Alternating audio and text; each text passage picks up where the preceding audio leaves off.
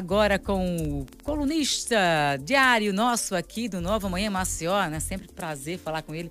Aquele momento análise, né, Thaís, como você pois é. fala, é. né? A gente vive falando aqui, né, do, do na verdade, falando da, da, de todas as medidas do posicionamento do presidente Bolsonaro e, e agora fazendo uma comparação, né, ou, ou, talvez analisando a postura do presidente Bolsonaro em relação à adotada pelo Donald Trump nos Estados Unidos. Liara. Pois é, porque se parte do Brasil, né, e o próprio presidente Bolsonaro adoram se inspirar nos Estados Unidos, né?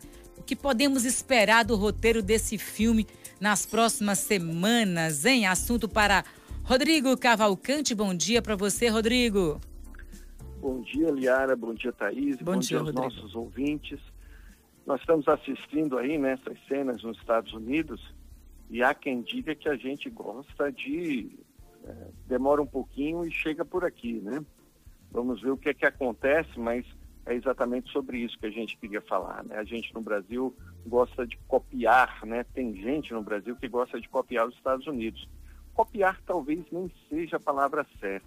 No século XIX, os dicionários antigos utilizavam uma expressão mais curiosa, que não é copiar, é macaquear. Né? Porque copiar, você copia, a gente pode copiar e se inspirar em coisas boas. Macaquear era um termo utilizado para aquelas pessoas que copiam as coisas totalmente fora do contexto, né?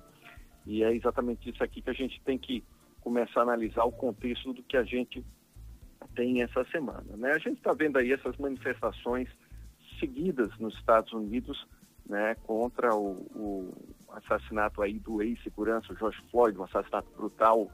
E o Brasil já começa a assistir. A gente viu ontem na Paulista um certo confronto entre bolsonaristas e alguns grupos de torcidas organizadas né, em favor da liberdade, da democracia, e o que, que a gente vê? Nos Estados Unidos, né, boa parte dessa escalada dos protestos, eles se também, quer dizer, foram, é, é, essa escalada foi provocada por uma própria ação do presidente Donald Trump, né? a forma como ele usa o Twitter com ameaças veladas para usar mais a força, chamando o prefeito de fraco, ou seja, acirrar os ânimos. Né? O Trump gosta de fazer isso. E a gente sabe que essa mesma estratégia de estar sendo sempre acirrando os ânimos, ou seja, você nunca quer nada com calma, você nunca quer apaziguar, é uma estratégia que a gente vem também tem visto aqui no Brasil né, com frequência todas as semanas. Né? É uma ameaça do governo federal, é uma ameaça velada ao Supremo, do gabinete institucional, de Augusto Elenco. A gente já falou disso aqui, né? A gente já falou e a população tem que estar muito atenta. Essa estratégia é uma estratégia manjada, totalmente manjada na história, mas muito recorrente por quem tem certo viés autoritário.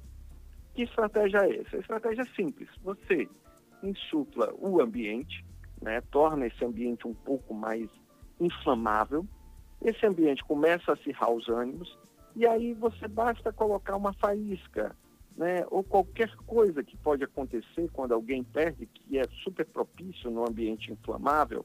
Né, você sabe, você está num ambiente inflamável, você, qualquer fósforozinho, qualquer faísca, qualquer coisa, é capaz de provocar uma pequena explosão, algo que possa detonar, que sirva de gatilho.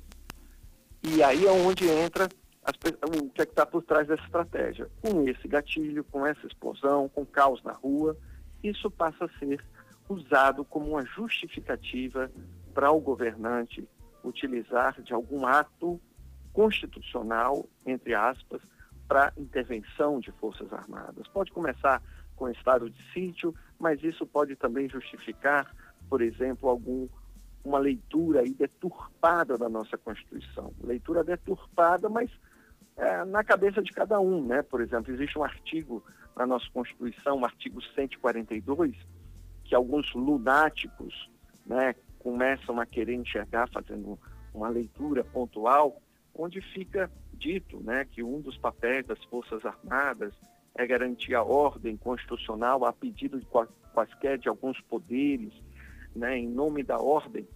E aí há quem, quem acha que isso, por exemplo, que a nossa Constituição, em alguns momentos, pode sim justificar uma intervenção das Forças Armadas. Mas, gente, é, a nossa Constituição, felizmente, é uma Constituição de 1988.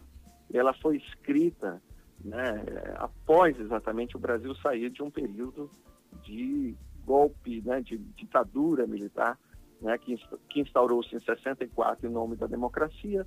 Mas, como diz o ex-presidente Fernando Henrique, né, uma vez no poder, o poder é gostosinho, ninguém gosta de sair dele. Né, e aí foi prorrogando. Né, o Castelo Branco, você teve vários nomes militares, né, pessoas, inclusive, muitas delas bem imbuídas, né, de, de, intenção de restabelecimento da ordem, mas uma vez no poder vai, vai se ficando, vai se preservando, ninguém gosta de perder o poder, e aí a gente viu o que aconteceu no Brasil. Entre 64 né, e até a, a, eleição de 89, mas aí num período já em 84. E muita gente que tem nostalgia no período, porque parte desse período o Brasil viveu, de fato, o chamado milagre econômico ali da década de 70, né, a partir do Médici do início, todo mundo se esquece, por exemplo, de falar do general João Figueiredo, que entregou o poder no Brasil é, totalmente destruído, com uma economia que na época o Brasil não tinha nem sequer 3 bilhões de dólares de reserva, tendo que pedir arrego ao FMI, um país desmoralizado, em frangalhos aos pedaços, mas como a gente fala aqui, né, as nossas memórias de infância e de adolescência sempre são tão boas, que a gente confunde, né, aí os melhores momentos das nossas vidas com os melhores momentos do país. Não faz nenhum sentido essa estratégia de semear o caos para instaurar a ordem é a estratégia da chamada de você ter sempre em busca de uma carta coringa, né? O personagem Coringa, como vocês sabem aí, no último filme também do, do, do Coringa, é exatamente isso, é se aproveitar do caos, né? O Coringa sempre quer o caos né? E alguém quer se aproveitar, usar o Coringa para que o caos justifique uma intervenção. Para que as pessoas que estão muito preocupadas com isso, a gente precisa ter uma certa cautela, assim como nos Estados Unidos muitos manifestantes estão tendo, de não jogar esse jogo, de sim protestar, de demonstrar força, mas evitar cair nessas pegadinhas que é exatamente colocar faíscas. A força da maioria da população, dos milhões de brasileiros, ela não está, eles não seguem como líderes de torcidas organizadas, nem são, criam idolatrias como querem alguns bolsonaristas. Boa parte dessa população, os milhões de brasileiros, ainda não está nas ruas, né? inclusive em função da responsabilidade, porque são pessoas de bom senso que seguem as ordens né, e seguem a tranquilidade nesse momento de crise da pandemia e não vão estar aí nas ruas se expondo e colocando em risco as pessoas. Essa maioria silenciosa no Brasil é que vai ser o grande contrapeso nesse momento, que vai ser o teste que a gente está vivendo das instituições. Essa maioria silenciosa tem que ter clareza, sabe, conhece, sabe que a nossa Constituição é democrática e sabe que tem que se manter com firmeza e tranquilidade para não ser aí pivô de arroubos ou cair em estratégias, em pegadinhas, né, para tentar servir aí e alimentar o discurso das pessoas que têm viés autoritário. Não é uma questão de direita nem de esquerda. O liberalismo no Brasil, né, que infelizmente não conseguiu ter uma trajetória de grande reputação, em parte, o discurso liberal no Brasil não consegue é, realmente uma força na sociedade porque ele vem muitas vezes acompanhado de um pacote autoritário, que nada tem a ver com o verdadeiro liberalismo. Mas a gente não gosta de ser liberal.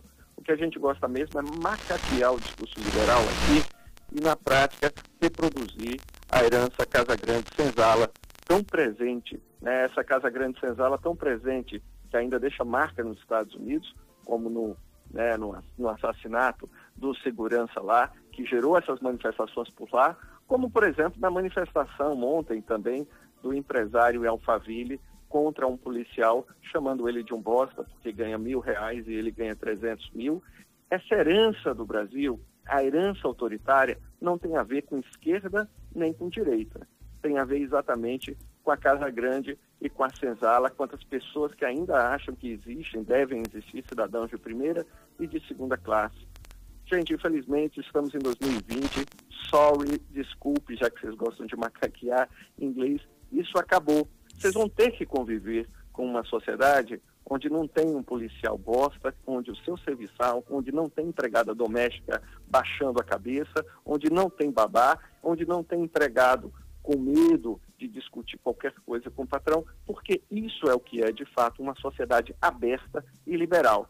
Vamos esperar né, que a maioria silenciosa do Brasil siga em frente. Vocês já citaram aí manifestações, né, que não é nem direita nem esquerda, estamos juntos com mil assinaturas que faça realmente o Brasil mostrar que é maior, em vez de a gente perder tempo com uma agenda tão para trás, enquanto o mundo todo está em investimento em ciência, tecnologia, educação e desenvolvimento econômico. Um país tão gigante como esse era para estar tá em outro patamar, pois é, né, em outro é patamar econômico e não perdido numa agenda tão mesquinha. É, exemplo tem, né, para seguir. Isso, é preciso ter unidade, né, Rodrigo? Isso. A gente, quer a gente quer agradecer mais uma vez a sua participação. Até amanhã, Rodrigo. Até amanhã, Liara. Beijos. Beijo. Muita calma nessa hora, firmeza e muita calma nessa hora. Muita calma, exatamente. Muita, exatamente, calma e paciência. Vamos em frente agora com música para tocar o seu coração com o poeta Lulu Santos.